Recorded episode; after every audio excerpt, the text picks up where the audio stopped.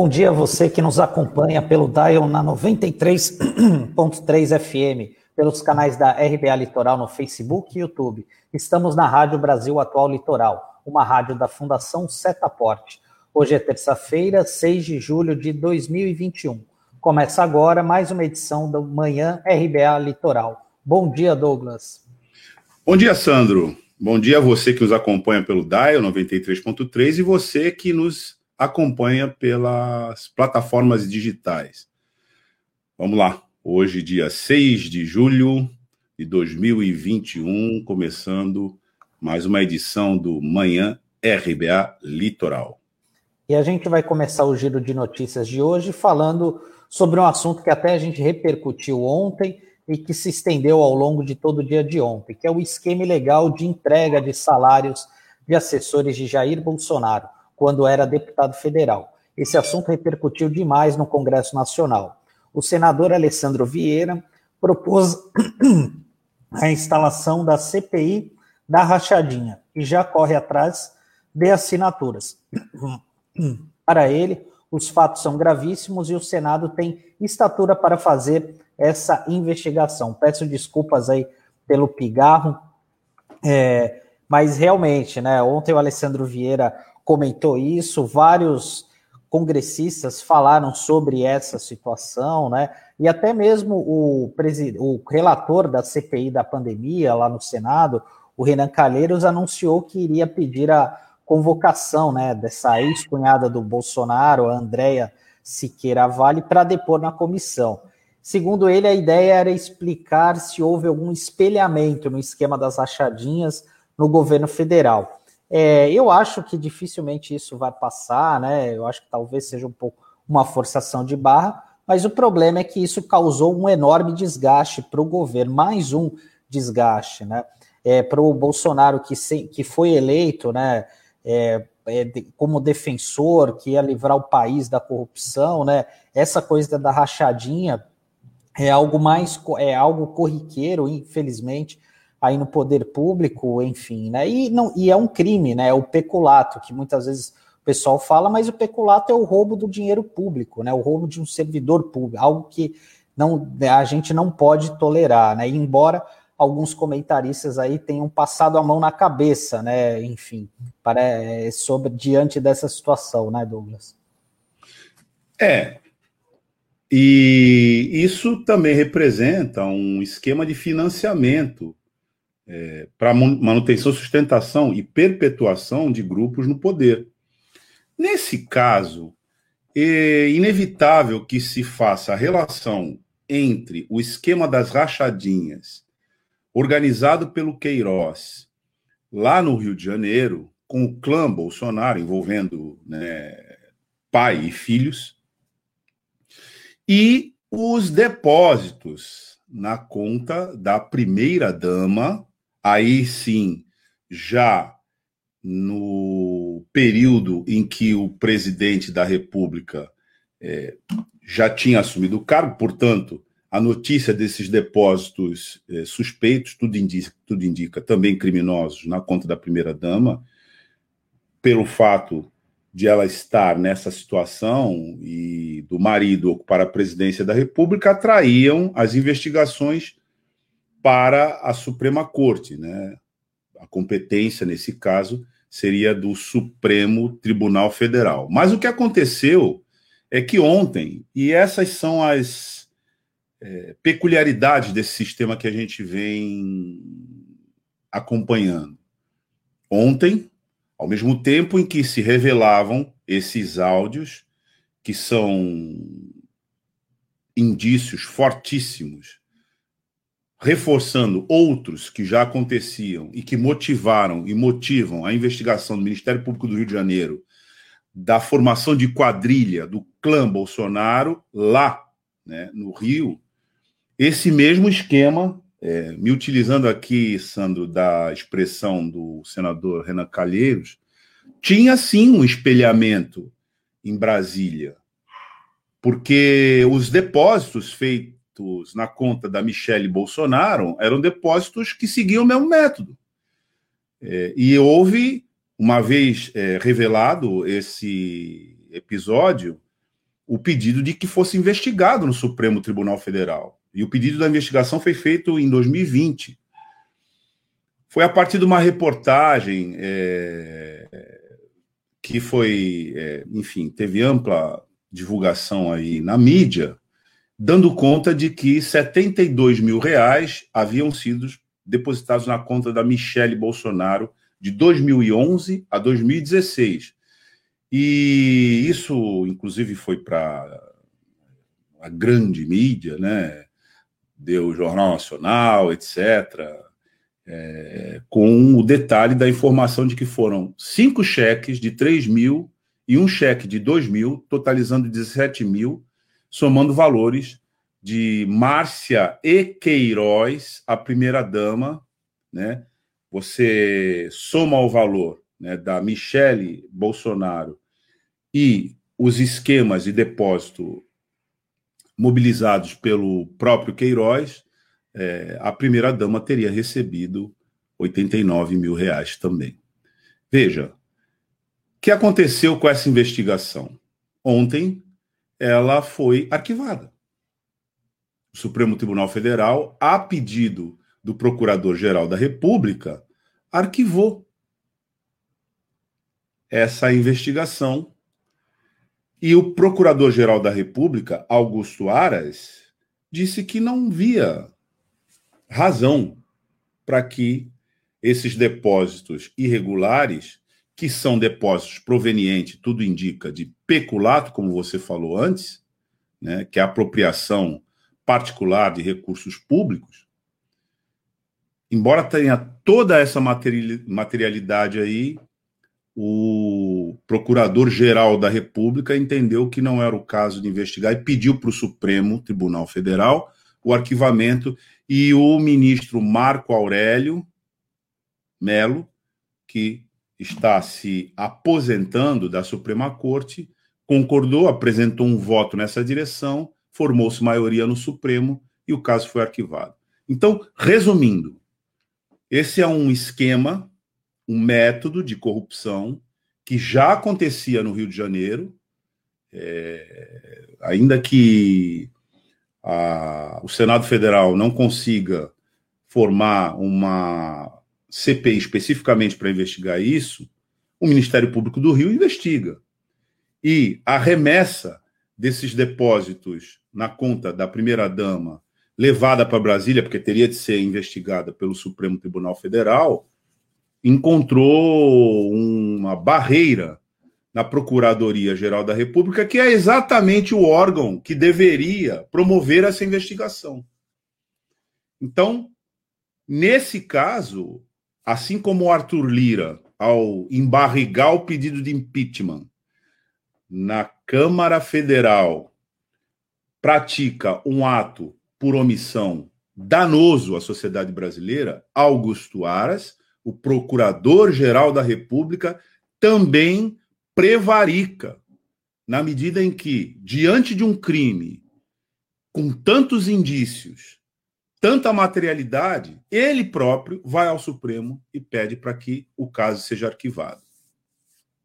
Então, isso dá a medida de que ainda esse esquema funciona com a colaboração, a anuência, em determinados momentos até o incentivo de outras autoridades públicas.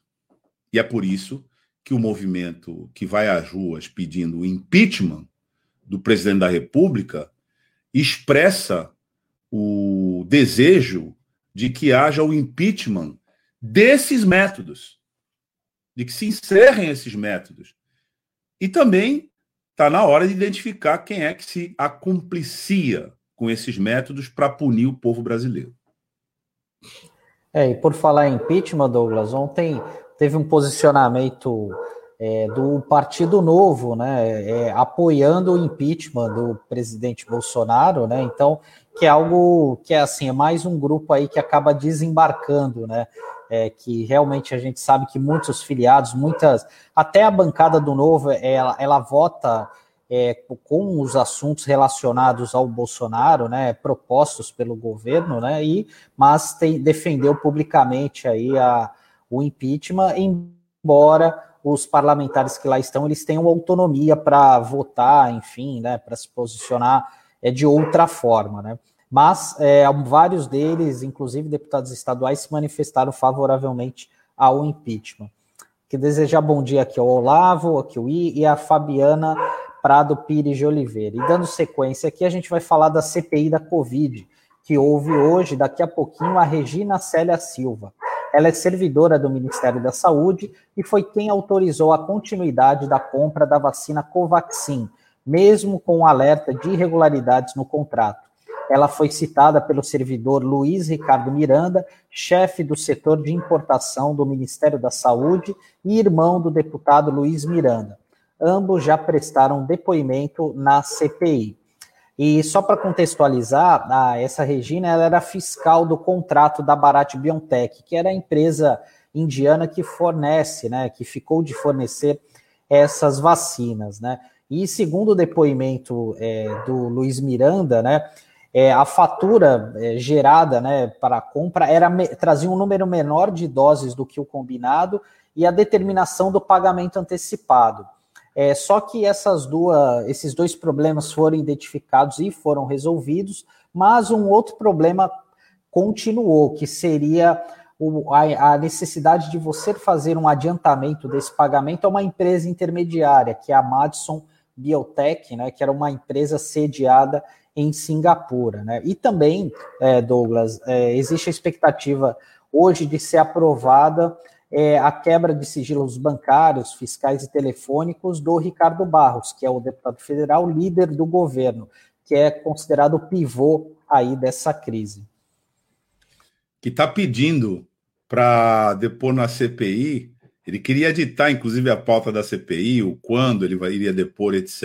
E o senador Omar Aziz disse que ele deporia, mas na regra da CPI, conforme a agenda da CPI. Claro que, sendo líder do governo na Câmara, ele vai lá para fazer o que os outros fizeram, né? Ou seja, desdizer o que os fatos apontam escancaradamente. Mas com relação a esse depoimento que você se referiu agora, da servidora responsável né, pela operação né, Covaxin, que eu acho que é assim que a gente tem que chamar, né, já que a vacina não chegou até aqui, isso foi uma operação que aparece envolta numa série de procedimentos suspeitos. Hoje, essa servidora Regina Célia Silva vai nos é, informar com mais detalhes sobre essa operação, porque o que é curioso nisso, Sandro, são essas tratativas envolvendo terceiras e quartas pessoas que aparecem no roteiro sem grandes justificativas. É o caso daquele Dominguete, que é um cabo da Polícia Militar do, de Minas Gerais e aparece como empresário credenciado a negociar vacina com laboratórios do exterior de porte global. Isso é bizarro. Só essa contextualização já é bizarra e merecia uma explicação, que é uma pergunta simples, que qualquer do povo pode fazer. O que é que você, cabo da PM mineira, está fazendo num circuito de contratação de milhões de reais para importação de vacina no Brasil, que está sofrendo há muito tempo com uma espécie de pandemônio que é o contraponto da pandemia quando se trata de se imaginar que um país com a experiência que nós temos, com a população na escala que nós temos, não consegue organizar minimamente um plano nacional de imunização. O que, que este sujeito está fazendo aí? É claro que a falta de condições de organizar um plano nacional de imunização é porque Nesse tema também está acontecendo um assalto aos cofres públicos. Aí surge todo tipo de pirata. E pirata é pirata, né? Com fardo ou sem fardo. Então, o que vai ter que ser explicado por essa servidora pública, talvez mais um pouco, porque é difícil entender, né, Sandro? Vamos combinar.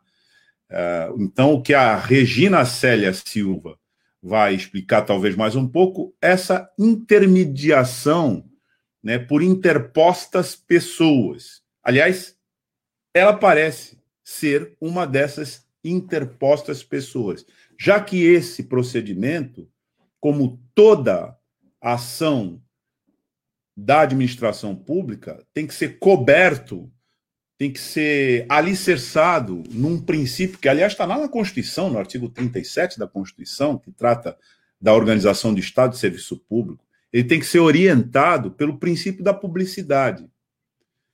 O fato, Sandro, você que é um jornalista experiente, é, eu acho que vale até a pergunta para você, como um jornalista experiente, que todos os dias escreve, todos os dias investiga, acho que você teria dificuldade de responder uma pergunta simples. Afinal de contas, como é mesmo feito esse procedimento de importação das vacinas? É verdade, Douglas. É bem, bem complicado responder isso. E chama muito atenção essa, isso que você falou, a facilidade com que as pessoas chegam é, no ministério, né? Enfim, você citou uma pessoa que sem qualificação nenhuma, se bobear, venceu, é, não conseguiu vender até hoje uma seringa na vida e senta ali pelo menos duas ou três vezes, e isso gera vários questionamentos, porque a gente sabe a escala de um policial militar é um trabalho puxado diariamente, né? Então, com que tempo que ele consegue ir e voltar para Brasília, enfim, né? São coisas, aí entidades religiosas também, até veio, foi divulgado é, pela agência pública, né? O deputado federal Roberto de Lucena, que foi secretário de turismo aqui do Alckmin, né? E enfim, e foi presidente da Frente Nacional Anticorrupção no Congresso Nacional, fazendo uma carta de recomendação a uma entidade, falando que era séria, enfim, né? E aparece nessas negociatas, né? E a Fabiana ela, ela resumiu bem aqui, é a feira do rolo da compra de vacinas. Cabo, reverendo, coronel, é bem por aí mesmo. Viu? É realidade fantástica, né?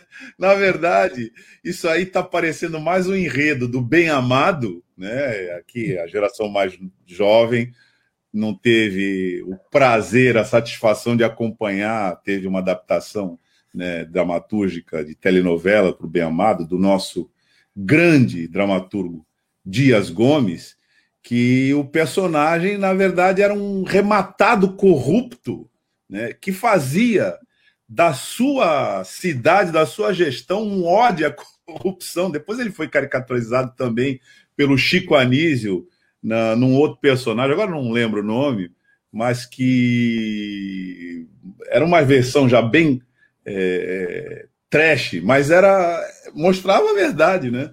Que odiava era... pobre. Era é, o Justo é, Veríssimo. Justo Veríssimo. Justo Veríssimo. É. Que dizia rematadamente: Eu odeio pobre. Né? Era é. assim que ele falava. Não, e essa e a novela, Douglas, é, teve um amigo que estava comentando, eu não sei porque eu não, ainda não era vivo, né? Não estava aqui nesse plano. Mas ele falava que tinha um episódio sobre a pandemia, um capítulo da novela. Eu não sei, ele mas é, até eu fiquei curioso de saber, assim, porque realmente. genial, genial, é. Dias Gomes. O roteiro gira em torno de um cemitério que tem, tem que ser inaugurado numa cidade chamada Sucupira. E acontece que, embora o cemitério tenha que ser inaugurado, é, objeto de muita corrupção, a obra, etc., de repente ninguém morre. Agora você vê que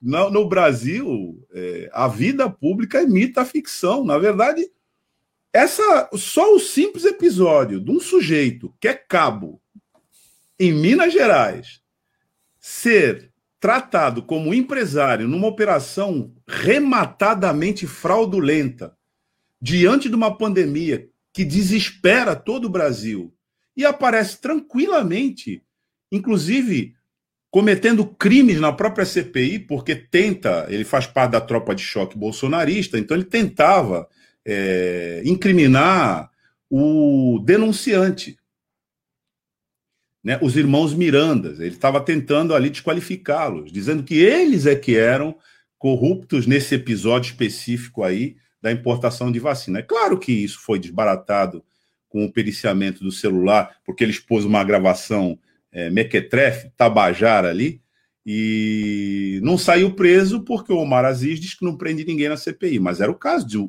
cabo empresário mineiro ter saído algemado de lá. Enfim, é só para a gente dar um contexto de como as coisas funcionam e estão funcionando aqui nesse país. Na verdade, o impeachment é para a gente, ele é um, uma espécie de detergente, desinfetante, descontaminar o Brasil desse bolsonarismo galopante que deixou a sociedade nesse nível de alucinação. E só dando continuidade aqui aos comentários, a Fabiana emendou aqui que Sucupira perde, né? E que o Bolsonaro é o nosso Odorico Paraguaçu. A Cidinha Santos desejar um bom dia para ela. Imagino que essa negociata em torno dos insumos da saúde também corra solta. E também desejar bom dia aqui para o JR. E para fechar nossa parte de notas, é, ontem o auxílio, foi, o auxílio emergencial foi prorrogado até outubro, o anúncio foi feito ontem. A equipe econômica do governo federal decidiu manter os mesmos valores das parcelas, de 150 a 375 reais. O benefício contempla cerca de 39 milhões de brasileiros e a última parcela estava prevista para este mês é curioso, né? Porque não tinha dinheiro para nada, ah, era difícil e tal. Aí agora, ah, não, resolveram promover. Não sei se tem a ver com essas pesquisas, né, de opinião sobre a sucessão presidencial, é, porque o pessoal não acredita em pesquisa, né, Douglas? É curioso isso, né? Então não acredita, mas deve ter algum componente que ajude a explicar isso, né? O porquê dessa mudança, né? É, dinheiro tem, nós sabemos disso. A bancada da oposição lutou e foi por conta da atuação da bancada da, da, da oposição que saiu o primeiro auxílio de 600 reais, saiu a forceps. É bom lembrar que a bancada da oposição tinha elementos sustentáveis para exigir que o governo pagasse um salário mínimo, algo em torno de R$ 1.100 para a população vulnerabilizada, tendo essa situação de vulnerabilidade agravada pela pandemia. Então, é, claro que o governo não acolheu essa formulação, essa proposta, e num primeiro momento deu os 600 reais, autorizou, depois veio para essa ajuda pífia, que vai de 150 a 375 reais, e era para acabar agora, ele renovou por mais três meses. Mas é preciso ressaltar que este governo é o governo que confere uma ordem tributária que isenta os mais ricos de praticamente 60% na tributação de imposto de renda. Esse governo e a sua ordem tributária não institui nenhum imposto sobre aeronaves, iates, é, helicópteros.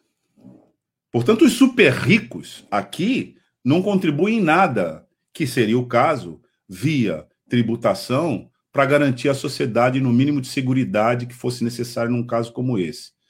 E é, é, essa conta ela tem que ser feita no seu conjunto. A pandemia que está castigando a classe trabalhadora, o pequeno empresário e, de certa maneira, a sociedade em suas camadas médias também, ela não é ruim para todos, não. Bancos, toda essa quadrilha que opera é, com importação de insumos, agora a gente vê num mar né, envolto em piratarias, essa gente está ganhando muito dinheiro. Então, esse, essa prorrogação, na verdade, ela foi feita. Você até fez uma. levantou uma hipótese, né, de que teriam é, reagido à queda livre de popularidade do Jair Bolsonaro eu tendo a concordar com a sua hipótese. É, me parece que é isso mesmo. É uma tentativa desesperada também e é, rota, maltrapilha de se manter alguma coisa, algum nível de resposta para a sociedade, ainda que essa resposta seja totalmente desqualificada. Eu acho que você tem razão, viu, é, Sandro, na hipótese que você levanta. Ah, tem mais um comentário aqui da Fabiana. Se, chacoalhar, se chacoalhar a árvore da corrupção desse governo, cai muita gente fardada. E dentre as inúmeras mentiras de Bolsonaro está a que a militarização dos órgãos governamentais os blindaria dos corruptos. Só trocaram os corruptos. O JR dizendo aqui, Omar Aziz fala o que diz, mas não pode ser com eles. Um bom atenuador. Ju juiz, prenda o galho, corta a raiz. O, a Elisa Riesco, enquanto isso, o dinheiro do SUS banca militares. Ela também desejou bom dia a todos. E o Beto Arantes, a ignorância é que a extravagância do o pré, o progresso. Não, essa eu vou repetir. Aliás, o comentário, três comentários ótimos, né? O, o, do JR, na verdade, é um verso, né? Ele colocou aqui uma construção versada. Então tem que obedecer a métrica do comentário dele que diz: Omar Assis fala o que diz, mas não pode ser com eles um bom atenuador juiz. Prenda o galho corta a raiz. É um poema que ele fez aqui, é, e a gente agradece ao, ao JR pela sensibilidade e pela agilidade, né? O senso estético que ele colocou aqui no comentário. Muito bom. E o que o Beto Arantes diz, né? É, a formulação é essa mesma, viu, Sandro?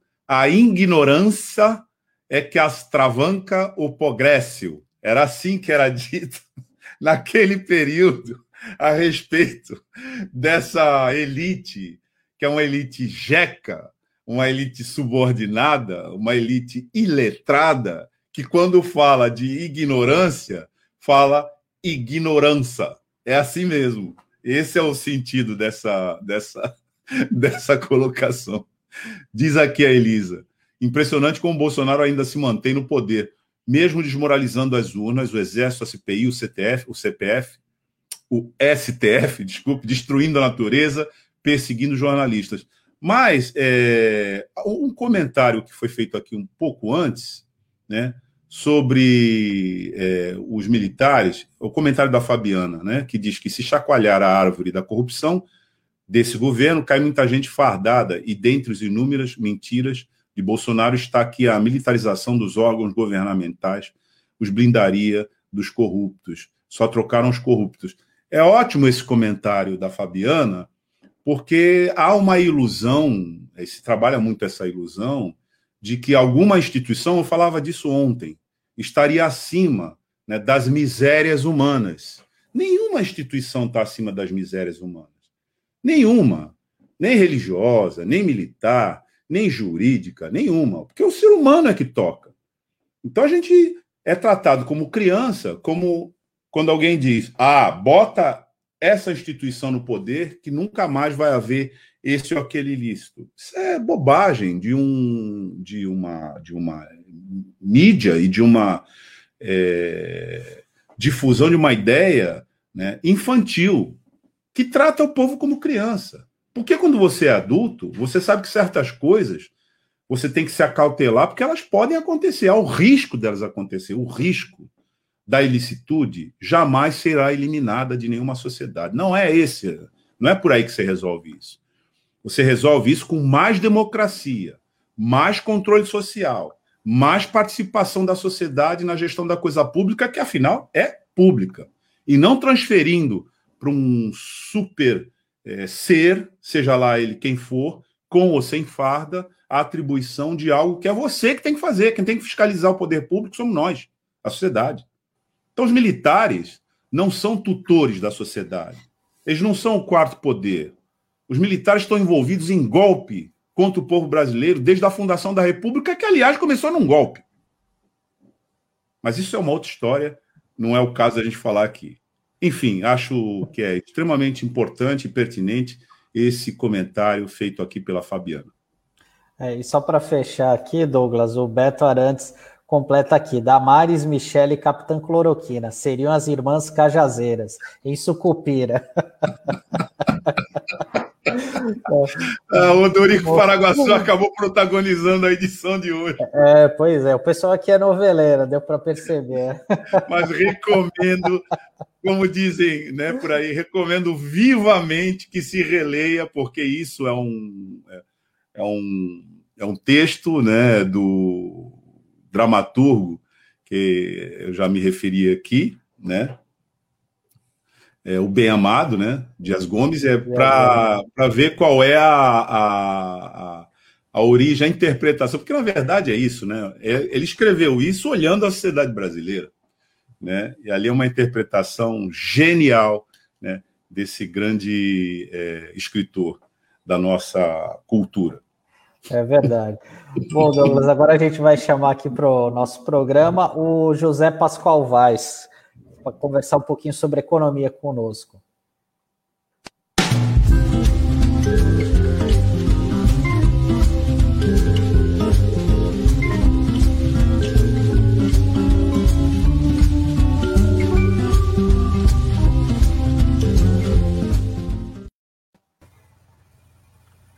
Bom dia, Pascoal. Seja bem-vindo. Bom dia, bom dia, Sandro, bom dia, Douglas, bom dia, ouvintes e internautas da Rádio Brasil Atual Litoral, bom dia para o Taigo, para o Nonô, enfim.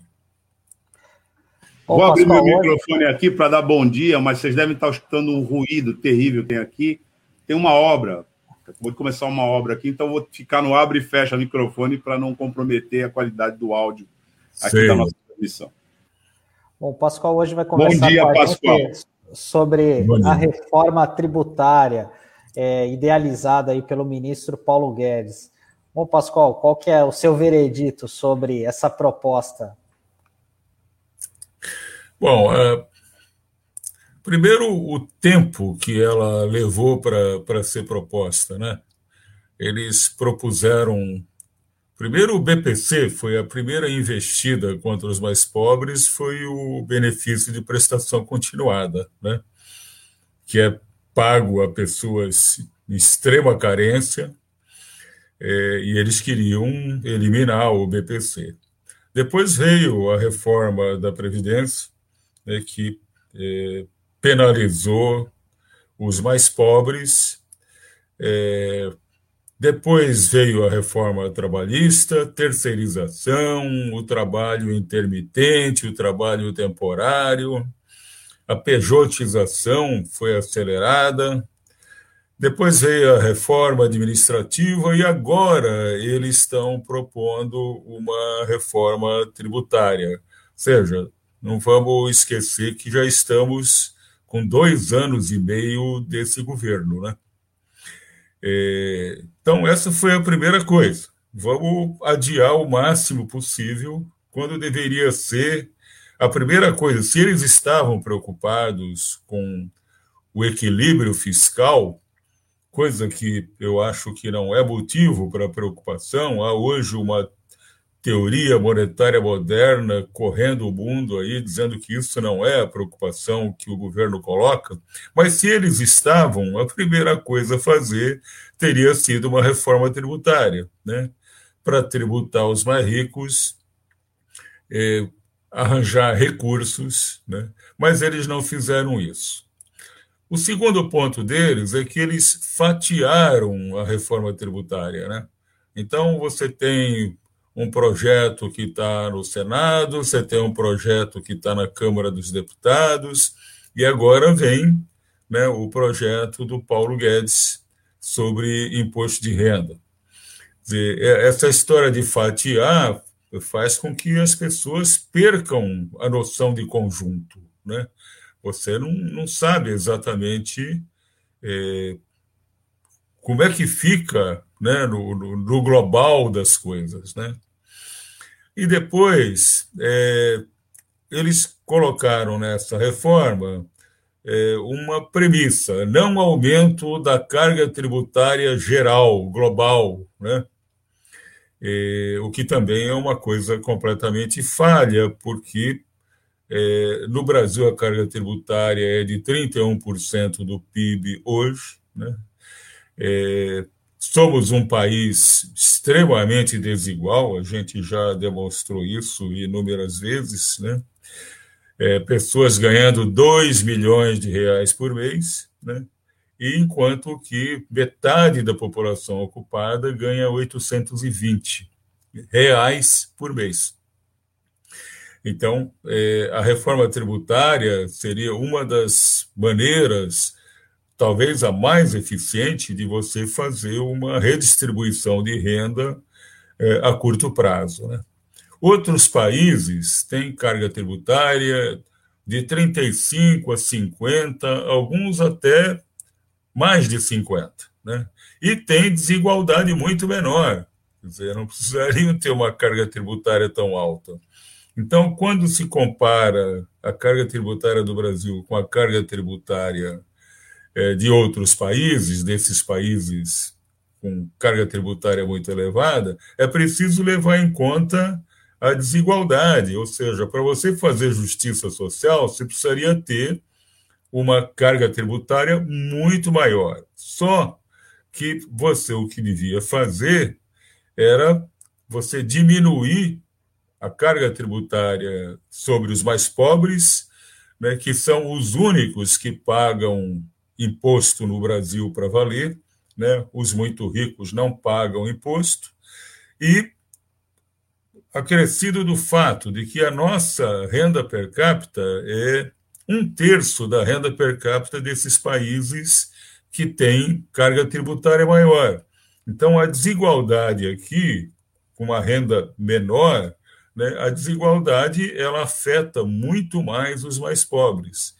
A desigualdade nos países com renda per capita três vezes a nossa não chega a fazer com que os mais pobres tenham grandes necessidades. Você tem uma desigualdade relativa né, em relação aos mais ricos, mas você não tem uma desigualdade né, onde você coloque o pobre numa condição é, tão difícil como aqui. Né? É, bom, há dados mostrando que os pobres pagam cerca de 35, 40, 45, depende do, do estudo, depende do, do período que você pegou para analisar. Perdão. Mas vamos ficar com 40% da renda. Então, você imagina cobrar 40% da renda em cima de quem ganha mil reais por mês. Né? E é isso que acontece, porque a renda dessas pessoas é gasta fundamentalmente em consumo, né? e o consumo não tem como você fugir do imposto. Né? É, então, eles têm uma carga tributária muito elevada, enquanto os mais ricos pagam o número mais comum que a gente ouve falar é em torno de 7%, não chega a 7% da sua renda. Seja, aqueles que eu citei que ganham 2 milhões de reais por mês, né, pagam 7% desses 2 milhões né, por mês. Enquanto que os que ganham 800 reais por mês, é, mil reais por mês, pagam 40%. Quer dizer, isso é de uma brutalidade, de uma violência né? Depois o pessoal comenta, não, mas o Brasil é muito, muito violento. É claro que é violento, né? Imagina, né? É que o mais pobre ele pode não entender muito de gráfico, de tabela, né? Ele talvez ele não tenha se aprofundado nessas coisas por falta de oportunidade, mas ele sente, né? Quando a desigualdade bate nele. E claro que a violência acaba sendo uma consequência. Há inúmeros trabalhos mostrando né, a influência da desigualdade social né, no, no grau de violência do país. Tem um dado aqui que foi saiu ontem do secretário da Receita Federal que diz que 21 mil pessoas ou seja, 0,009%, eu vou repetir, 0,009% dos 213 milhões de habitantes do país receberam o ano passado 230 bilhões, ou 920 mil per capita por mês, né? É 920 mil reais por pessoa por mês. E essas pessoas pagaram 1,8% de imposto. Né? O imposto total que elas pagaram foi 1,8%. Então, se você quer justiça social, né, você tem que fazer uma reforma tributária para valer. Né? É, você deveria ter. Tem muita coisa que deveria ter sido feita e acabou não sendo. Né? Esses é, são os pontos fundamentais, né? Não, tá ótimo, Pascoal. É, eu, eu, te agradeço aí pelos comentários sobre a análise, né? E sobre esse resgate histórico aí, sobre as tentativas do governo federal, né? Até mesmo é, em busca de economizar recursos, mas tirando recursos, né? Nessa tentativa de prejudicar justamente as famílias que mais necessitam, como a questão do BPC, né, que isso estava previsto né, na questão da reforma da Previdência, mas houve uma, uma mobilização ali dos congressistas e isso acabou ficando de, de fora. Né? Agra agradecemos demais a sua participação, professor. Um abraço, Sandro. Tem muita coisa para a gente falar sobre reforma tributária e a gente pode ir falando devagarinho, porque tudo isso também essa, mesmo essa reforma que fizeram agora, ela está sendo muito bombardeada, né? O pessoal que vai ser afetado, porque tem um pessoal que vai pagar imposto de renda sobre dividendos, né? Uhum. Que nunca pagaram, né? Desde 1995 que não pagam é, sobre dividendos que recebiam quando aplicavam em ações, né? E esse pessoal está é, chiando muito. Dizem até que essa proposta do Paulo Guedes foi uma proposta para você, é, enfim, colocar é, né, o bode na sala, né, para depois você tirar o bode e, por exemplo, ele está querendo a CPMF, né? É, que eu até não sou contra a CPMF. Eu acho que a CPMF, num valor baixinho, era possibilita você correr atrás dos sonegadores. Né? Uhum. É, mas, enfim, parece que a ideia do, do Paulo Guedes é você é, é, colocar aí essa reforma e depois você falar, bom, tudo bem, vocês estão achando ruim, então eu troco pela CPMF. Só que aí ele coloca uma CPMF que vai prejudicar os mais pobres. Né? Sim, com certeza, Pascoal. Agradeço a, a sua participação e a gente se vê na semana que vem se Deus quiser. Um abração para você e para todos os ouvintes da Rádio Brasil Atual Litoral. Tá ótimo. Tchau, tchau, Pascoal. E agora a gente chama para o no nosso programa a professora Luciana Surjus. Ela é docente da Universidade Federal de São Paulo, campus Baixada Santista, é terapeuta ocupacional e doutora em saúde coletiva.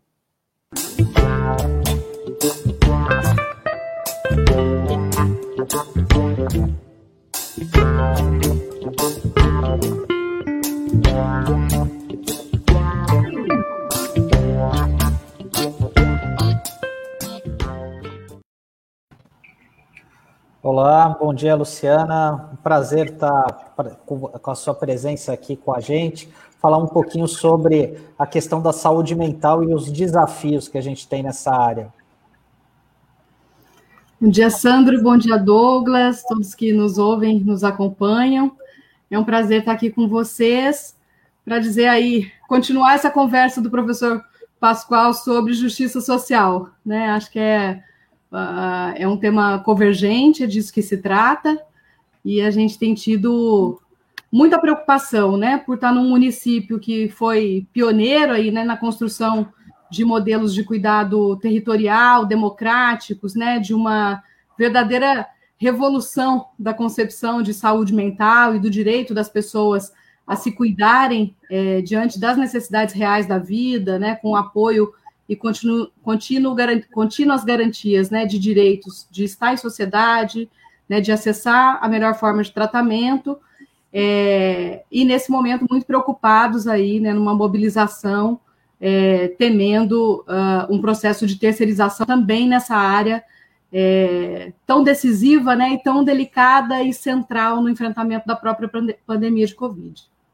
E Luciana, você é, falou bem sobre essa questão da terceirização e a parte da saúde mental eu, eu, eu, acompanho já há algum tempo, né? Porque não é de hoje, né, que o serviço de saúde mental aqui da cidade vem sofrendo, né, com a falta de profissionais, com a estrutura é, das unidades de saúde. Eu, eu me recordo que ainda no governo Papa a gente teve uma representante, uma coordenadora que falava, olha, mas a a gente tem uma. Aqui na cidade, a gente tem cinco CAPs, mas a resolução do governo federal, Santos deveria ter dois. Do que adianta ter cinco capengas, enfim, né?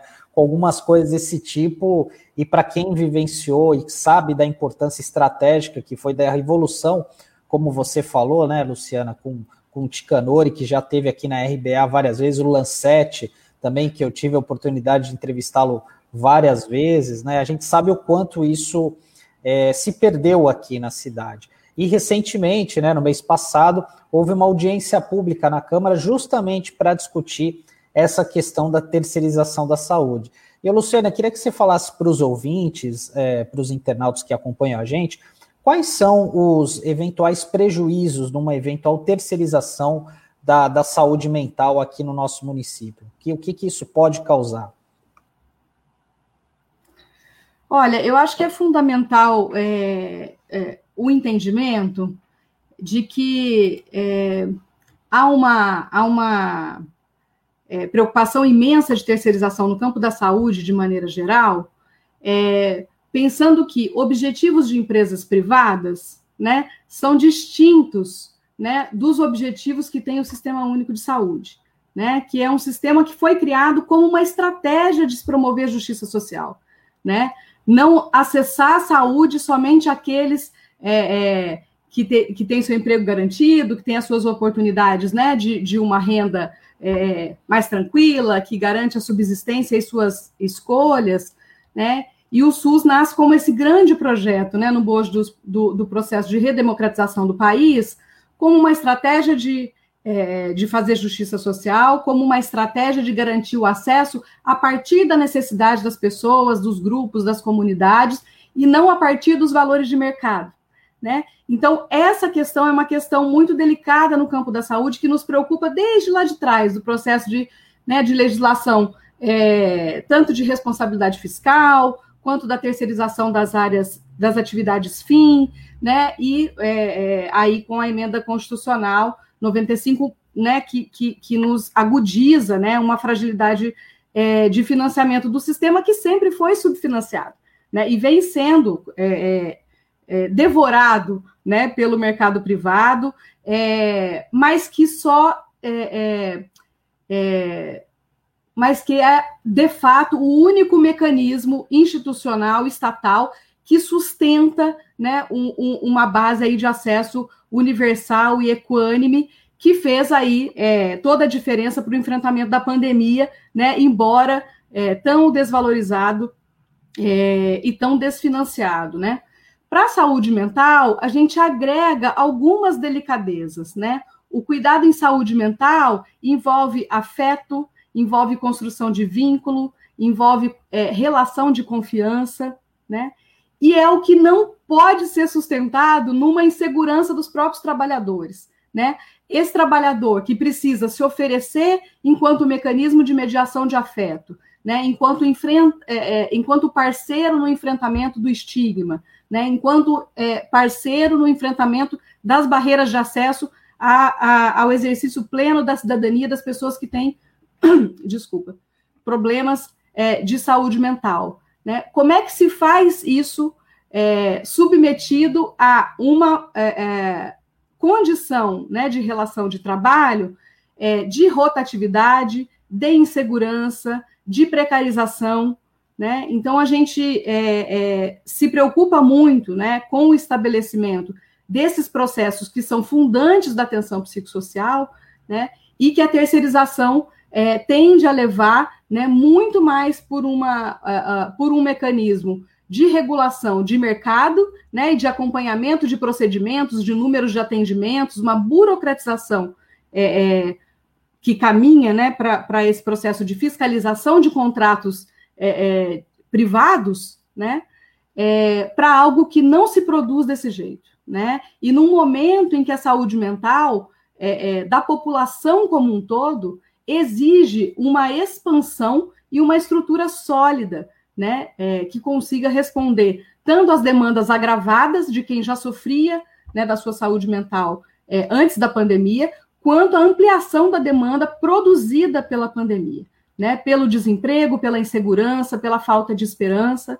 Né, as pessoas têm é, estado é, é, todas muito no seu limite né, é, de conseguir almejar e, e, e, se organizar da, na vida de uma maneira é, com qualidade, de uma maneira é, mais tranquila, né? Com, com, projeção de futuro, de vida, de esperança.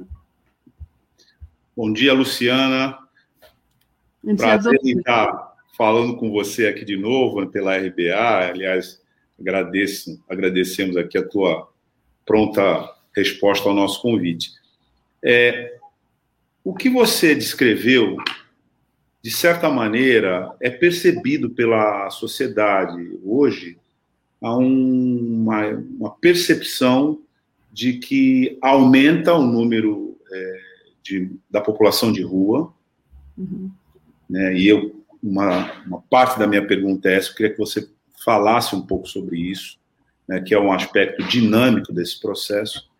E, ao mesmo tempo, você tem o desenvolvimento do, do atendimento da administração pública e das políticas públicas por conta dessa precarização no sentido contrário. Né? Você tem uma maior precariedade mesmo de uma estrutura que tem que ser pensada fora do mercado. Não tem nada a ver com o mercado isso. Outra coisa que eu queria que você é, considerasse. Por que digo isso? Porque o resultado disso é um sentimento é, de empatia pela higienização. Então, isso vai criando no, na sociedade uma espécie de angústia de que essas pessoas têm que ser tiradas da frente. E, portanto, de apoio político a medidas extremas. E aí sim, medidas que são desumanas e que efetivamente não são medidas né, de solução. Nesse contexto, aparece é, um, um, um tema muito difícil de tratar, que é a da proliferação das clínicas é, privadas, né, supostamente terapêuticas, né, é, ligadas, algum, muitas delas ligadas inclusive a ordens religiosas. Então, é, esse é um quadro é, da dinâmica que a gente vê, e eu digo assim, a gente, quem não está necessariamente ligado a essa pauta, e que percebe isso assim, e ajuda muito é, uma profissional como você, que dedica a vida né, a isso, é, explicar um pouco esse quadro e para desconstruir isso, né, ou pelo menos fazer o contraponto das causas disso. Eu queria, é, não é exatamente uma pergunta, mas eu queria que você falasse sobre isso com a nossa audiência. Douglas, obrigada pela oportunidade, porque eu acho que é, a gente é, amplia esse, esse debate, né, tomando é, a, a preocupação de que problemas complexos não tem soluções simples e fáceis, né? Então, quando a gente entende, né, que esse processo, e a gente está vivendo isso na pandemia, que ajuda a ilustrar muito claramente, né? Quando a gente percebe que é, as, os nós, as nossas inserções sociais e o que a gente está vivendo no dia real, né, as condições que a gente está submetido a viver, eles nos ajudam a, a, a, a melhorar o nosso processo de saúde ou a piorar. né, as condições sociais de vida, elas podem adoecer as pessoas, né? E é disso que se trata.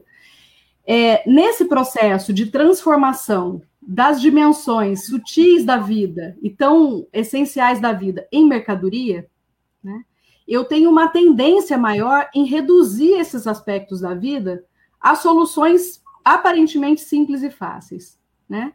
Então, eu tenho um processo de aumento de desemprego, né? É, espaços de, de é, é, muitas pessoas que já viviam em condições de extrema desigualdade, de extrema é, fragilidade na garantia dos seus direitos, das suas condições de vida, estão tendo isso agravados, né? Então, sem acesso à educação, sem acesso a trabalho, sem acesso à moradia, a gente tem visto aumentar um fenômeno que já vinha crescente no nosso país, né? Que é da população em situação de rua.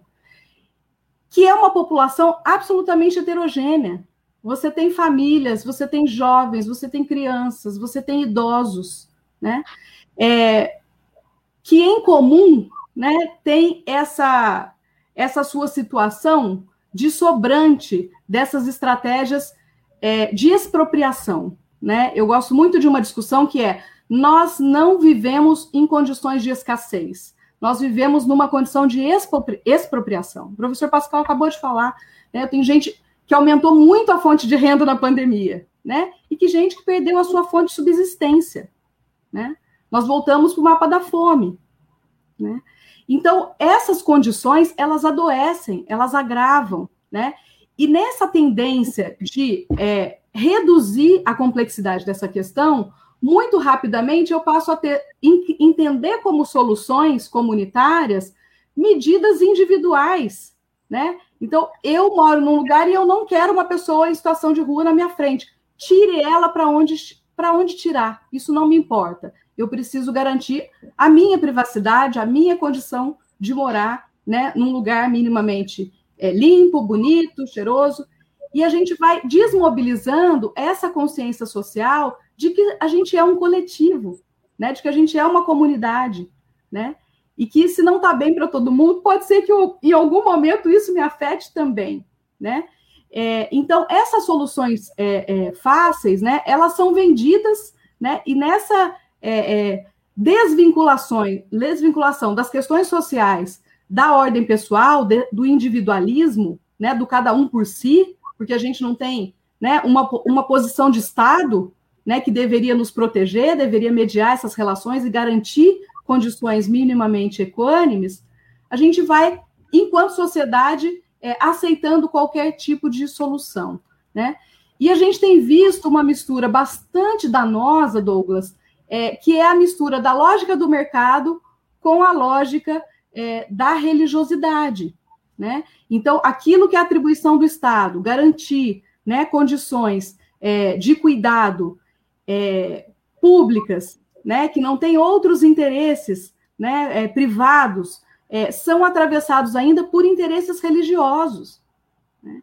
Então, isso acaba tendo né, no campo, especialmente nesse momento, é, a gente já viveu isso na criação dos manicômios, né? Muitos eram privados e vinculados também a instituições religiosas, a gente viveu um inchaço né, é, das comunidades terapêuticas que vão se apresentando como soluções é, é, com é, é, recursos, com ferramentas, com instrumentos que foram sendo abolidos pela sua ineficácia e pela sua violência. Né? Então, a gente se depara com pessoas que foram é, para a situação de rua, por absolutamente né, não contarem com nenhuma estrutura de proteção, né, é, vivendo aí as suas dores, as suas desesperanças, as suas é, é, é as, as, né, as, as é, adversidades da vida, né, e que estando na rua também encontram no uso de algumas substâncias é, psicoativas um conforto para dormir, para não sentir fome, para poder encarar a vida e até para sonhar porque fica difícil sonhar quando a gente está com fome, quando a gente não tem esperança, né? E aí dizer que o problema dessa pessoa é o uso de droga e que ela vai para uma instituição longe desse lugar, né? Que oferece uma solução que muitas vezes é ela é, é, abrir mão de quem ela é, ela aderir a uma fé que não é dela, né? Ela sustentar financeiramente uma instituição com o suor do seu trabalho, que não é valorizado enquanto trabalho, né? mas como recurso terapêutico. Né? A gente tem visto violências é, profundas né, sendo reproduzidas nesses espaços, e o pior, né, com é, utilização dos nossos recursos públicos, né, com os nossos impostos. Né? Então, na mesma lógica da terceirização, né, a privatização, a delegação de um cuidado que é de responsabilidade estatal, né, é, levar as pessoas a perderem é, o pouco que elas têm, né, em termos da sua, é, é, da sua cultura, em termos dos seus recursos, da sua capacidade de sobrevivência, né, e muitas vezes prometendo às famílias, né, no desespero das famílias, prometendo às famílias aquilo que é que não é possível de cumprir. Né? Eu brinco que é me traga seu filho, eu te devolvo outro em seis meses, em um ano. Né? Uma família desesperada pode cair nisso, mas o poder público não pode. Né? Então, o poder público tem mecanismos né, para rechaçar esse tipo de resposta, tem mecanismos, nós construímos na nossa sociedade brasileira, vimos construindo há 30 anos soluções não violentas, soluções garantidoras, né, e que precisam ter, fazer parte é, da escolha dos governos, né? Então, pessoas não, são, não devem ser tomadas como problemas, né? Mas as pessoas devem ser tomadas como parceiras na solução dos problemas que são de ordem social, de ordem da saúde, né, de ordem é, é, é, muito mais complexa, né, é, do que rapidamente a gente pode é, concluir se a gente olhar com superficialidade para os problemas. Luciana, é, você estava tocando nessa questão das comunidades terapêuticas, e eu sei que você foi presidente do COMAD aqui em Santos, né, o Conselho Antidrogas, Conselho Municipal, né?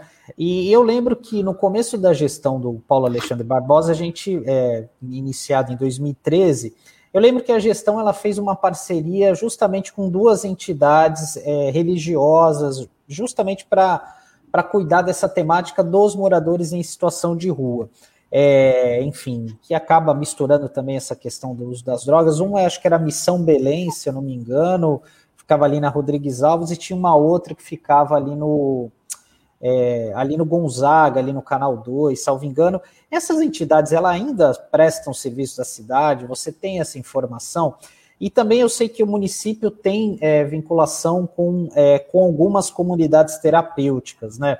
É, como é que é isso hoje na cidade? Elas são alvos de denúncias, porque às vezes a gente acaba vendo no noticiário, mas muitas vezes a gente não tem informação local, né? do que acontece aqui. Você tem como passar um panorama para a gente sobre isso?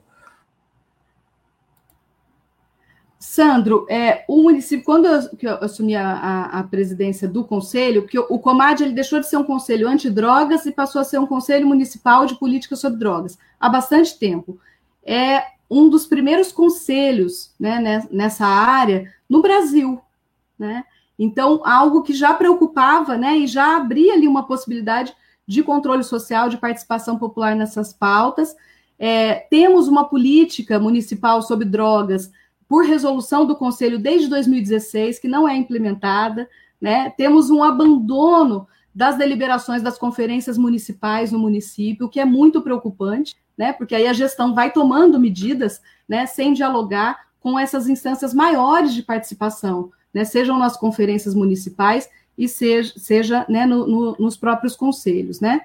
É, quando eu assumi a, presidência do Comad, a gente é, assumiu a partir de uma conferência que se posicionou muito claramente, inclusive uma das deliberações que foi ratificada nessa última conferência foi a, a, o remanejamento de todo o recurso utilizado em comunidade terapêutica para a rede de atenção psicossocial do município.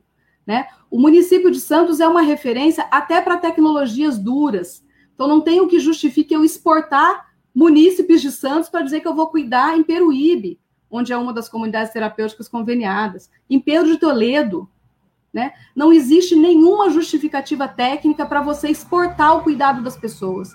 Não existe lá uma máquina que vai fazer um trabalho que não seja feito no cotidiano e de forma muito mais autêntica e muito mais resolutiva do que na própria cidade, próximo da família, próximo das condições reais de vida, para que você possa é, que a pessoa participe das soluções dos problemas, né? E não que ela seja é, tutelada, retirada, né, é, de, dessas situações. Então, é, até o que a gente tem de acompanhamento nesse momento, né, o Comad foi é, é, muito incisivo numa das visitas de comunidade terapêutica conveniada, que o Conselho Municipal de Saúde é, dava pareceres de é, é, renovação do convênio, e quando a gente chegou lá, a gente se deparou com uma situação bastante problemática. As pessoas não estavam presas lá, não, mas as pessoas estavam comendo, tomando leite é, é, vencido, requentado, dividindo meio ovo, né, fazendo trabalhos em nome de terapêutica,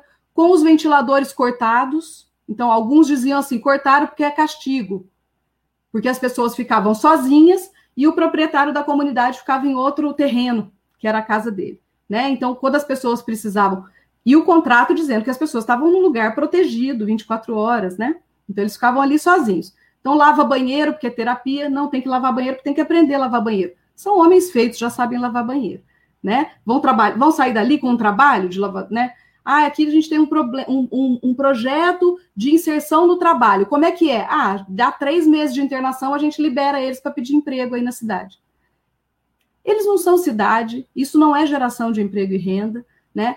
Isso utilizado com recurso da saúde. Né? Então, as duas conferências, as duas últimas conferências municipais de política sobre drogas, pedem o remanejamento desses, desses recursos. Essa comunidade, é, especificamente, a gente se posicionou frontalmente contrários a ao, a, a, continuidade, né, a renovação do convênio. Esse convênio foi é, extinto pela nossa tristeza, não porque o poder público desistiu, a comunidade desistiu. Acho que se achou tão vigiada que acho que a gente acabou cansando, né, de dizer, olha, tem que cumprir isso, tem que cumprir aquilo. A comunidade desistiu. Então existe uma só conveniada hoje em Peruíbe, né? E isso, a família tem que ir lá, né, o dia que a prefeitura tem transporte para levar para visita, né? é, as pessoas, quando vinham para o atendimento no CAPS AD, que deveria ser uma garantia, tinham que vir com recurso próprio, pagando ainda para o monitor acompanhar. Né? Então, é você, é, é, é, de um grau de exigência e é de um grau de é, abandono da responsabilidade né, estatal, e o que nos assusta, né, é, num município que também poderia ter três CAPs AD funcionando 24 horas, há um CAPs AD bastante precário, que funciona em horário comercial, né? Então, as pessoas hoje que querem se tratar com problemas de drogas não encontram no município uma saída é, é, é, prioritária, né? Esse município não estruturou uma política prioritária de atendimento às pessoas que têm problemas com drogas. Então, não adianta eu queixar que as pessoas estão usando drogas nas ruas, né, e que está aumentando essa demanda, porque este município, inclusive, recebeu recursos para implantação de dois Luciana. serviços 24 horas e não é, implantou. É, eu ia até te perguntar isso. Essa comunidade terapêutica que você falou, que é em Peruíbe, ela atende somente homens e mulheres? Tem algum local específico para mulheres? E você tocou num ponto muito importante, né? Porque o, a prefeitura aderiu há alguns anos aquele programa O Crack é Possível Vencer, né? Que eu nem sei se existe de fato, né? Porque a gente nunca mais ouviu falar nele. E ali existia uma. A prefeitura recebeu uma quantidade de recursos significativa, né? Enfim. E, e uma das contrapartidas era justamente da criação desses dois CAPs AD, né? Que seria o AD3, né? Que seriam 24 horas, né? Que coisa que a gente não tem hoje, né? Esse o CAPS AD, como você se referiu, fica ali na encruzilhada, na Silva Jardim, né? Salvo engano, no imóvel que já foi questionado, enfim, várias vezes. A prefeitura fala que há uma dificuldade grande de encontrar, né? E eu sei que essa é uma luta antiga aí do Comad. Eu queria até que você falasse sobre esses recursos, né, do crack é possível vencer, porque a prefeitura, se não me engano, recebeu acho que quase 900 mil reais é, é para isso, né? É porque assim, o que a gente vê é, não somente aqui na Prefeitura de Santos, mas em outras, é que investiu muito no tripé da parte da segurança, né? Do crack é possível vencer. Porque tinha aquela viatura, aquela van, enfim, com câmeras, enfim, porque isso é o que chama a atenção para o público. Mas essa parte assistencial aos pacientes, isso infelizmente fica num terceiro, quarto, quinto plano. É, Sandro, é, a gente, assim, das anotações, são mais de 900 mil reais recebidos, então o município fez uma pactuação que está ainda no site, você coloca lá no Google, é, Prefeitura de Santos, plano crack é possível vencer. Né, se comprometendo, então, com estratégias né, de segurança, de cuidado e de proteção, né, é, e das estratégias de cuidado, nenhuma foi implantada.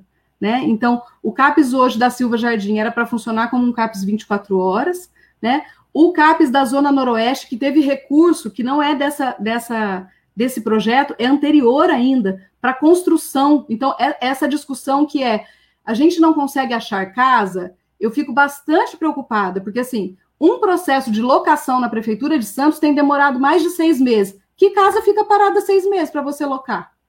E aí diz, ah, não querem alugar para a Prefeitura. Não, não, assim, não prioriza. O CAPES AD estava caindo na cabeça das pessoas, e a, a, gestão nos perguntava assim: vocês preferem que, que faça reforma ou que mude? Não, não tem preferência.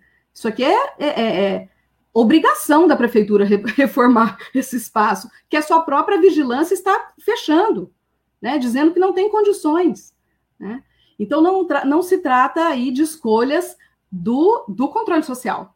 Se trata de uma não escolha da prefeitura na implantação dos serviços. Então, para essa questão que a gente não acha casa, né, tem um tempo impossível de se locar uma casa, demorando mais de seis meses para se, se efetivar um contrato. E quando se conseguiu um recurso para construção, tomou-se uma decisão de não utilizar para o CAPES AD da Zona Noroeste.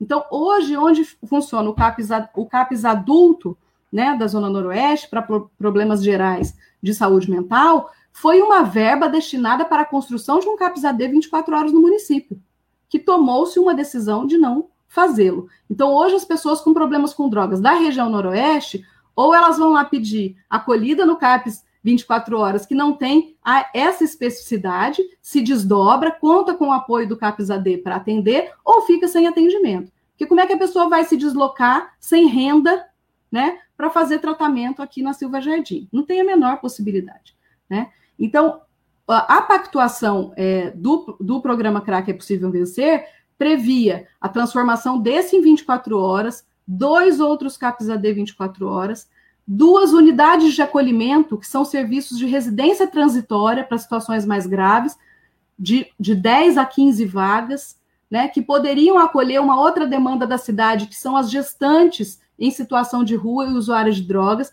que têm os seus filhos retirados, né, e levados rapidamente para adoção, são violadas, fogem dos serviços de saúde para não perderem seus filhos, né? E embora esse esse equipamento esteja no plano decenal de direitos da criança e do adolescente, esteja no plano municipal de política sobre drogas e nas duas conferências, quase que não entra no PPA.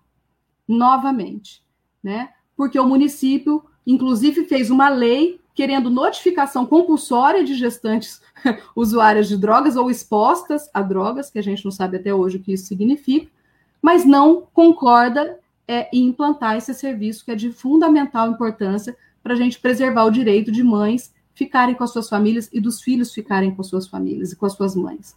Né? Então, esse é um problema é, é, bastante sério. Inclusive, consultório na rua também, que é feito para atendimento das pessoas em situação de rua, tem sido é, é, reduzido em Santos e recebeu recurso para dobrar sua equipe, né, para ter duas equipes. Então, definitivamente, essa questão não é uma prioridade no município de Santos.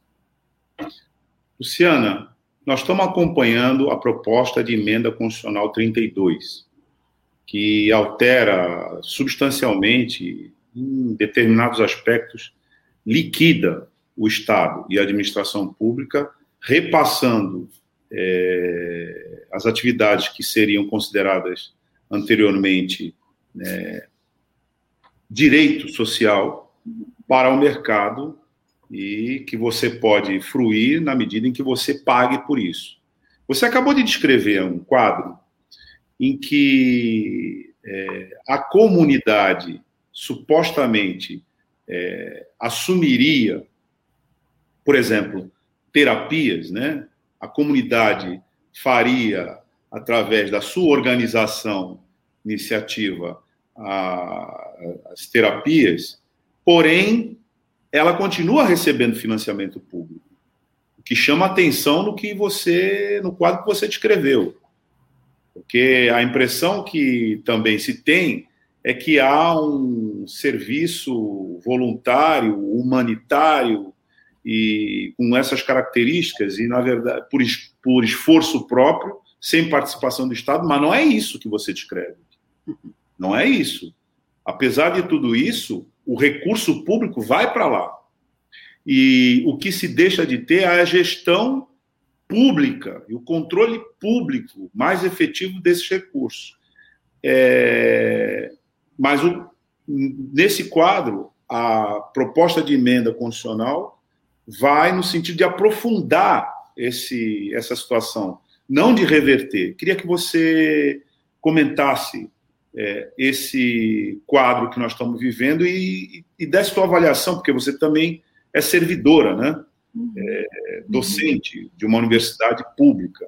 Uhum. E, e gostaria de que você falasse sobre essa situação, que envolve PEC 32, serviço público e essa suposta é, assunção pela comunidade de um serviço que acaba sendo financiado pelo dinheiro público, da mesma forma como você descreveu. É, é, eu acho que faz parte desse é, disso que foi se, se consolidando, Douglas, é, de quais são as soluções para os problemas que a gente tem, né? Então, é, Armando Rajo foi um, um, médico, foi meu secretário de saúde, que eu levo pela vida, né, é, num processo de é, fechamento de quatro hospitais psiquiátricos no município de Sorocaba, né, denunciados por violações de direitos. As pessoas morriam de frio e fome no meio da cidade de Sorocaba, dentro de uma instituição conveniada ao SUS. Né? É, e eram transformadas em mercadoria. Né? Os donos é, tratavam daquela questão, tratavam daquelas pessoas como números.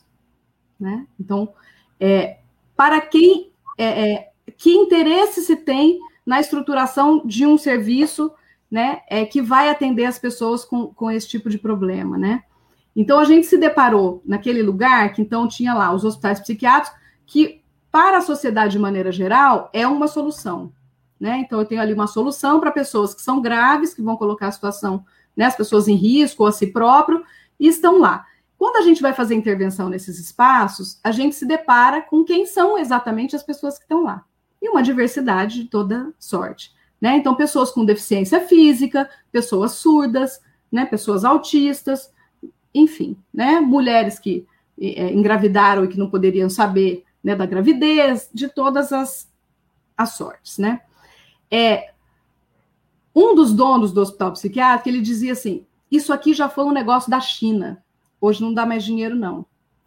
E quando esses donos perceberam que esse negócio não era mais um negócio da China, porque foi ficando é, muito evidente que, além de não produzir re resultado terapêutico, as pessoas viravam, se tornavam moradoras de lá e não eram reinseridas de maneira nenhuma, né? É, e, que, e, e que as violências vieram à tona, né? Pela mídia, por denúncia dos trabalhadores, né? Pelo número de óbitos que chamava atenção, eles foram se tornando donos também dos CAPs, também das residências terapêuticas, né? Então a gente está dizendo de uma lógica, né? Quando eu não, quando eu não, quando eu tenho uma concepção, né, de que o que atrasa o nosso desenvolvimento social é a existência do Estado, eu vou tomando qualquer solução como resposta, né? E quando a gente lida com as populações em situação de maior vulnerabilidade, a gente vê a função vital do Estado. Se essa função vital for transformada numa mercadoria a ser negociada, né, a gente vai viver novamente o que a gente enfrentou e vem enfrentando há 30 anos, né, que é das pessoas se transformarem em mercadorias, a lógica terapêutica ser substituída pela lógica do leito cheio, né? Então, uma comunidade terapêutica, Douglas, não vai dizer para você qual é o projeto específico para o seu problema vai dizer para você que é o tempo cheio do seu contrato, que é o tempo necessário para o seu tratamento, né? Então, qual é o tempo do seu cuidado? Não, aqui você vai ficar seis meses, porque a prefeitura paga seis meses. Se a prefeitura pagar um ano, o teu tratamento dura um ano, né? E você vai ser submetido a uma lógica moralista, né?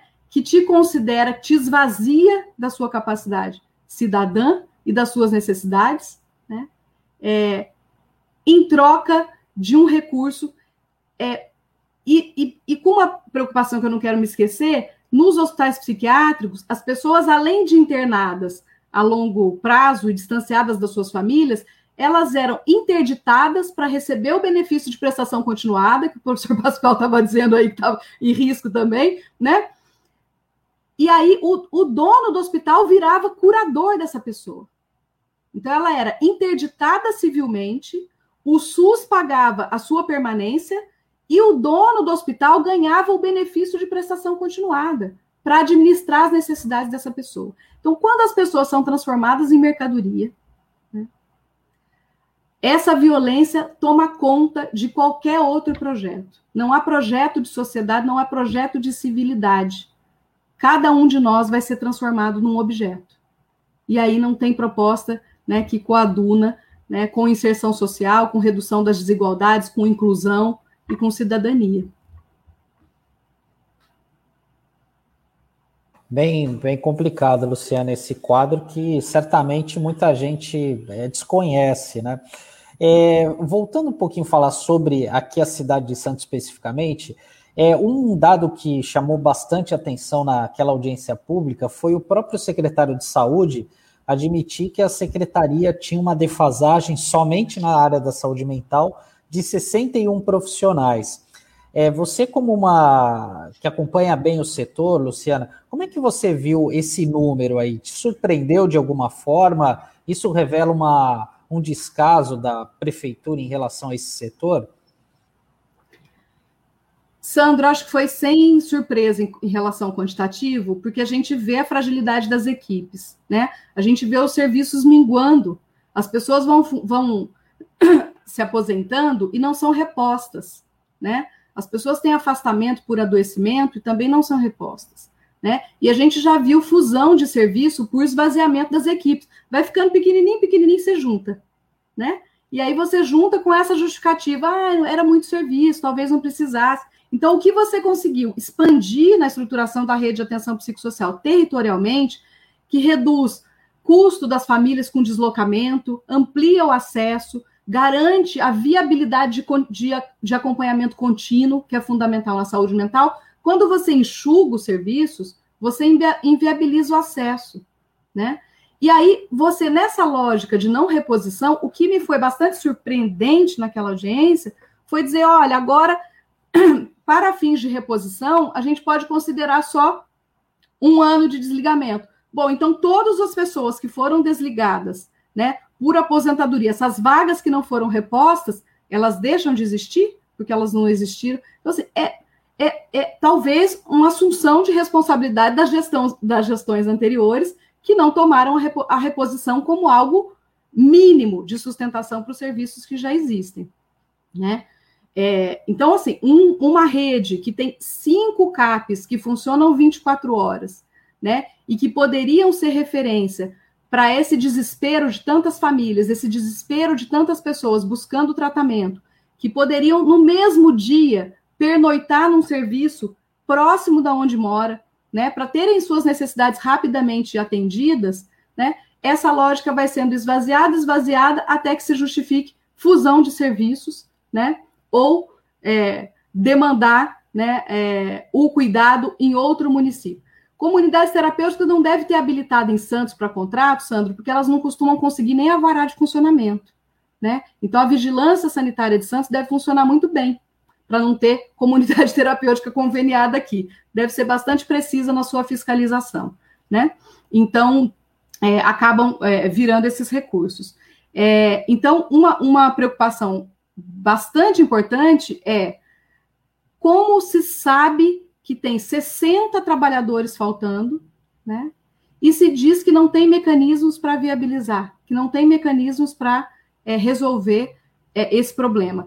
Nos pareceu, né, e é algo que a gente levou para aquela audiência, que a precarização tem sido utilizada como um mecanismo para justificar a terceirização, né? Então, sabe aquela coisa, a gente deixa o SUS tão ruim, tão ruim, que a gente pensa numa solução que é que é fora do SUS. Então, é inimaginável, né? O SUS, a capilaridade que o SUS tem, a potência que o SUS tem, é impossível substituir. Inclusive, as empresas privadas sabem disso e querem vender trabalho para o SUS. Não querem substituir. Querem usar a estrutura do SUS, ganhando em cima aí do que é pago com convênios médicos, porque tendo um grande acidente, tendo uma situação de agravamento, tendo um familiar com grave problema de saúde mental, não é no convênio que você vai resolver, é no SUS.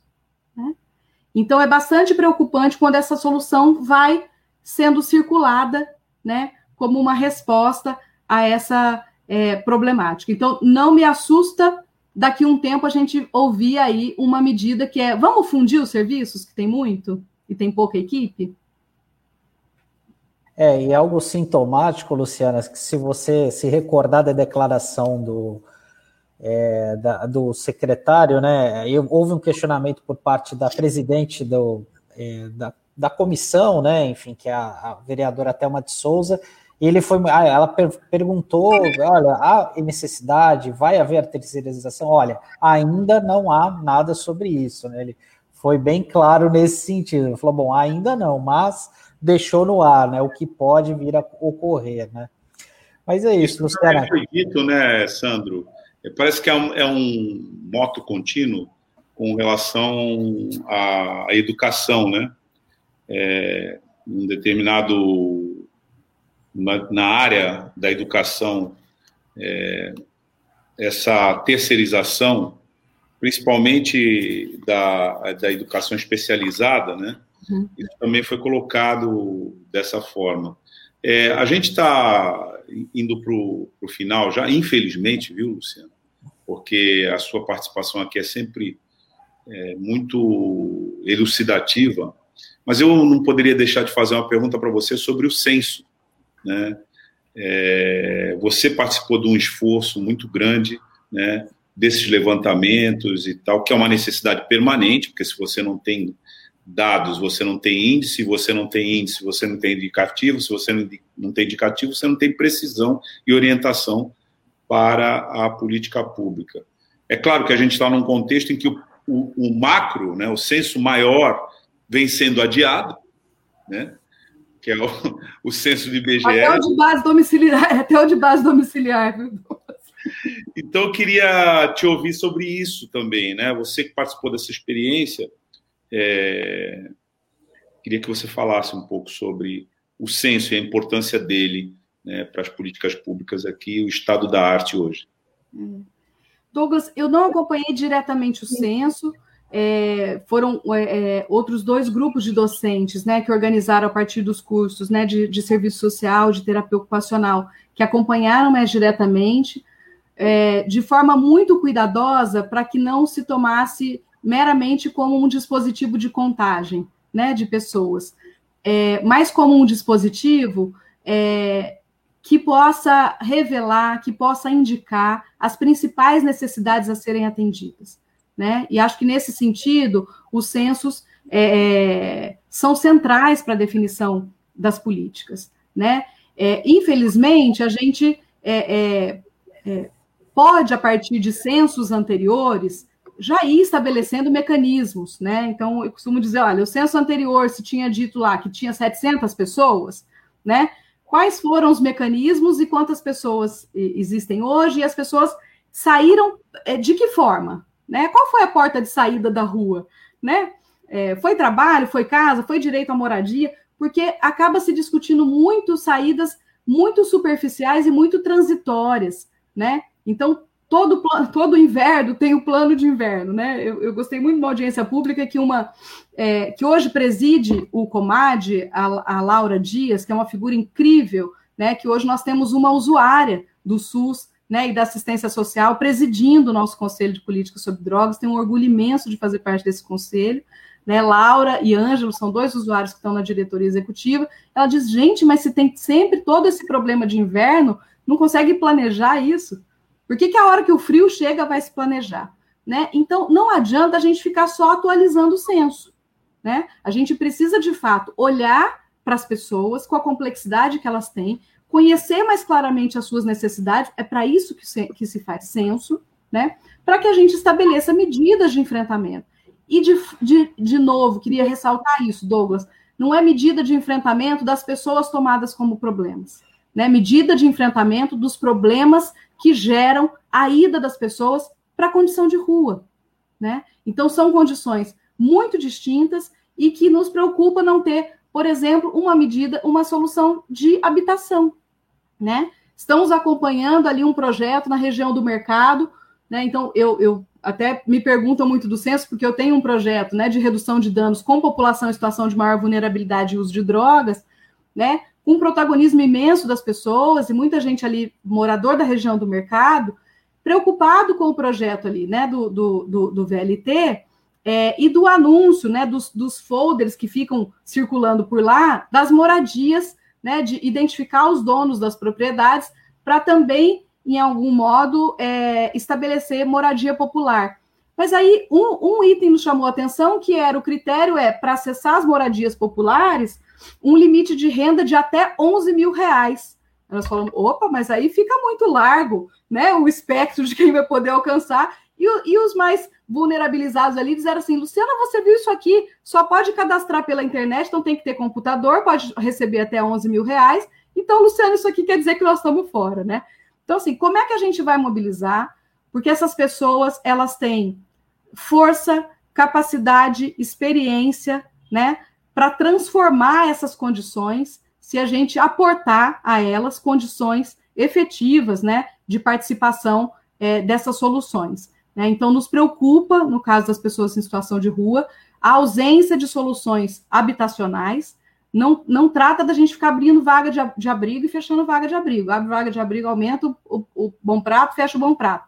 Precisa-se ter uma política né, de acolhimento de fato das necessidades dessa população, que também é uma população é, absolutamente heterogênea, né, com necessidades é, muito diferentes né, a, a serem atendi, atendidas e que podem participar das soluções. Né? Então, quem mora na praça pode ser zelador da praça. Né? Não precisa ser um item a ser retirado daquela praça para que aquela praça seja tomada como uma praça limpa. Essas pessoas podem ajudar a limpar. Elas têm todo o interesse de que essa praça seja limpa, seja digna e de que possa circular ali com segurança. Né? Então, é nisso que a gente acredita e é para isso que a gente tem se colocado à disposição também do município, né, do, da, da municipalidade, para construir juntos soluções garantidoras. Né? Nesse sentido, acho que todos os conselhos estão à disposição, né, a universidade à disposição, todos os docentes né, que desenvolvem ali é, trabalhos junto com essas populações, né, estão à disposição para construir soluções garantidoras de direitos. Tá ótimo, Luciana. A gente agradece a tua participação, teus esclarecimentos que foram muito importantes aqui para a nossa audiência. Muito obrigado pela atenção. Muito obrigada. Até a próxima oportunidade. Tchau, tchau. Boa semana. Obrigado e até a próxima, Luciana. Tchau, tchau. É, Douglas, realmente é, é um assunto muito importante, né? E que, infelizmente, a gente a sociedade como um todo não dá a devida atenção, né? É uma política pública bastante difícil, né? A saúde mental, que exige uma atenção especial é, da sociedade e também do poder público, né? E a Luciana ela trouxe com muita clareza, com muitas informações, é o quanto a gente deixou de caminhar, deixou de avançar, né? Para uma cidade que já foi referência nesse assunto. Sandro, é, uma profissional como a Luciana é indispensável para uma sociedade, qualquer que seja ela, município, município, etc., e particularmente aqui em Santos, né, eu diria na região, por conta da dinâmica que estabelece uma situação de maior é, impacto nos efeitos da política de desmonte do Estado e que apontam numa região, Sandro, que tinha uma característica muito importante é, das atividades produtivas, me refiro aqui ao Parque Industrial de Cubatão e também ao porto aqui, que não é exatamente produtivo, mas reflete, né, a, o maior porto do país, enfim, movimentação de comércio aqui, e que por conta do, das políticas adotadas pelo Estado, isso está sofrendo um impacto de desmonte. Se você vai ali na, na, no Parque Industrial de Cubatão, aquilo em muitos pontos já daquele trajeto é um cenário de cidade fantasma. Né? Determinadas regiões que você circula aqui no Porto de Santos estão completamente abandonadas. Isso tem a ver com a mudança é, do padrão da atividade econômica que está acontecendo no país, é uma, uma política decidida a partir de Brasília, e que está transformando o nosso país numa espécie de fornecedor de é, commodities para o mundo, né? uma, uma economia que está, por exemplo, o setor é, de grãos, de granéis, de soja, é um setor que domina o mercado mundial mas que efetivamente, em termos de produção, de valor, é, de inteligência, produção industrial, etc., é muito restrito. Isso resulta em que o que era antes uma área que trazia muita gente para o trabalho produtivo está é, virando uma área de oferecimento de serviços de baixo nível de empregabilidade e que concentra muita gente em situação vulnerável e muita gente vai para a rua mesmo. Então, essa discussão, que é uma discussão muito complexa, aliás, a Luciana repetiu né, uma afirmação que ela é óbvia, mas a Luciana, como uma pesquisadora, como docente, é, fez, é, repetiu isso, porque a, a pessoa tem tanto conhecimento e ela verifica que a sociedade não está constatando o óbvio, que tem que se constatar o óbvio, que é problemas complexos não têm solução simples. E nesse caso, não tem solução sem o Estado e sem profissionais é, competentes do Estado e sem uma lógica é, humanizada do tratamento dessa questão é, infelizmente, a Luciana, com uma lucidez extraordinária, é, eu digo infelizmente porque a realidade é infeliz, né? É, nos aponta que nós precisamos urgentemente cuidar disso. E você fez várias perguntas né, sobre a dinâmica aqui no município, né, Sandro? Que aponta, se você pegar o ouvinte, né, quem está nos acompanhando, né, pegar as perguntas aqui que foram feitas pelo Sandro, foram perguntas pontuais sobre as intervenções da administração pública e todas elas, se você alinhar, dão conta de uma redução da participação do Estado né, e uma precarização dessa política. Isso tem que ser enfrentado, né, Sam? Isso tem que ser enfrentado. Nós não temos. É, a, a realidade já mostrou que aquilo que se prometia que o mercado assumiria e resolveria natural e espontaneamente problemas complexos se mostrou completamente falso. Né? Já está na hora da gente desenvolver uma outra orientação, um outro diálogo e um outro encaminhamento político para essa questão. Aliás, é, a Luciana disse: você abre a janela da sua casa, você vê lá um morador de rua. O que, que você quer? Que tire ele de lá, né? Porque você quer a sua pracinha cheirosa, etc. e tal. Mas você não discute o que provoca isso. Sim, exatamente. É, e, e, e essa somatório de fatores né, que leva essa preocupação com uma possível terceirização do, do setor, né? Porque a gente tem que lembrar que isso passou a ser uma realidade em Santos a partir de 2014, com a vinda das OSs é, e demorou aqui em Santos para que isso ocorresse, porque, por exemplo, a gente tem um exemplo claro aqui em São Paulo, onde as OS tomaram conta de várias unidades da, da saúde, da assistência social, e até quando começou esse processo de discussão aqui na cidade, muita gente ficou surpreso, né? Ele falou: não, mas a, a, me admira que Santos ainda não tivesse, porque isso, infelizmente, acaba sendo um projeto que muitos gestores acabam tendo, né, para é, até é, é, é, burlar os gastos com o pessoal, enfim, né, e, e ocorre justamente essa lógica perversa, né, de você sucatear para depois passar para uma OS, enfim, para dizer que as coisas melhoraram. E até nessa audiência, Douglas, o Ticanori, que já teve aqui algumas vezes com a gente, ele falou: olha, não tem nenhum estudo que prove que há uma melhoria significativa do serviço. Que às vezes você até tem essa melhora pontual, porque está num estágio totalmente defasado, mas enfim, mas muitas vezes não há a continuidade daquele serviço de qualidade, de excelência, né? Então, é, isso é para a população ficar atenta, porque é, são recursos públicos, né? É o recurso do nosso imposto, enfim, que, que a população precisa estar atenta sempre, né? A gente não pode é, é, baixar a guarda em relação a isso e se omitir diante dessa situação. É isso é um modelo em que o dinheiro público é repassado para entidades particulares que se colocam inicialmente como comprometidas com políticas sociais, normalmente, Sandro, nos territórios mais vulnerabilizados. Então, elas entram para o orçamento do município, recebem dinheiro do orçamento do município, desde as OS que assumiram, por exemplo, as policlínicas e que essa discussão é, já teve, já está aí na mídia há muito tempo, né, são, são, são repasses milionários e que criam uma elite que acaba ela, a partir desses espaços privados, dirigindo e influenciando o poder público, transformando os chefes do executivo praticamente em seus funcionários.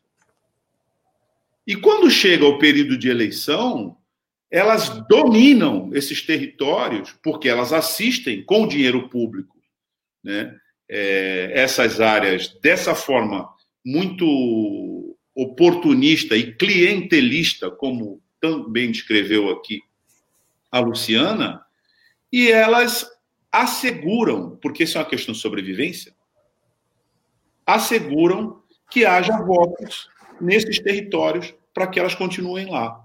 Operam isso. Então, são aparelhos de controle político. Esse é o modelo de gestão que passa para a iniciativa privada a direção política pública da, dos municípios. No caso aqui, nós estamos falando dos municípios. Mas que é um modelo de gestão que vai criando uma elite que é essa das organizações sociais, e, aliás, a Luciana descreveu muito bem na área dela, né? Você não vai falar mais qual é o problema específico daquela, daquela pessoa que está sofrendo, por exemplo, com a drogadição. Né? Você vai fazer a conta de leitos ocupados, né? porque é por ali que você vai receber os recursos. Então é importante que a gente faça isso, que a gente desenvolva, é, que mais é, entrevistas sobre esse assunto, que a gente vai entendendo um pouco essa dinâmica de apropriação dos recursos públicos por uma miríade de entidades é, particulares que, num primeiro momento, se apresentam como é, preocupadas com a pauta humanitária, mas, na verdade, tudo isso vira um tremendo negócio. É isso aí, Douglas. E antes da gente fechar a edição de hoje, só um recado aqui da Cidinha Santos para lembrar que no próximo dia 13, semana que vem, acontecerá um ato, mais um ato unificado fora Bolsonaro, às 17 horas, na Praça dos Correios, em São Vicente. A luta, além do impeachment, é contra as privatizações, em especial contra os ataques que vem sofrendo os povos originários com a PL 490 e o marco temporal. E com essa mensagem, Douglas, a gente encerra o programa de hoje aqui. A gente agradece a audiência, a participação de todos e já deixar o recado aqui também para que os ouvintes, internautas, continuem sintonizados aqui na RBA, porque daqui a pouquinho, às 11 horas, tem o Som da Praia com Olavo Dada e às 14 tem a tarde RBA com o maestro Marcos Canduta. E se você não conseguiu acompanhar na íntegra o programa de hoje, você pode acompanhar a reprise no Dial ou é, às 19 horas e também o programa fica disponível aqui no Facebook e no YouTube. É isso, Olha, Douglas. É isso. Eu quero é, também marcar aqui a minha despedida da edição de hoje é, com um comentário que foi posto aqui pelo JR. Aliás, um comentário muito bom né? Ele diz assim, sobre essa política pública que a gente acabou de falar, né? jogo pragmático de cartas marcadas do entreguismo, sob os nossos olhos. a obviedade se tornou mística. Muito bom. JR, que já no começo da nossa edição nos contemplou aqui com um comentário em versos. Isso é, mostra o, a qualificação da audiência que acompanha o nosso Manhã RBA Litoral. Bom, a gente vai ficando por aqui, volta amanhã às 9 horas da manhã e encontro marcado com a nossa audiência, com quem nos acompanha pelo Dial, com quem nos acompanha pelas plataformas digitais e que a gente estará presente, né, falando desse cotidiano da nossa querida e imensa, gigantesca sucupira. Tchau. Tchau, pessoal. Até amanhã. A Rádio Brasil Atual Litoral é uma realização da Fundação Setaporte, apoio cultural do Sindicato Setaporte.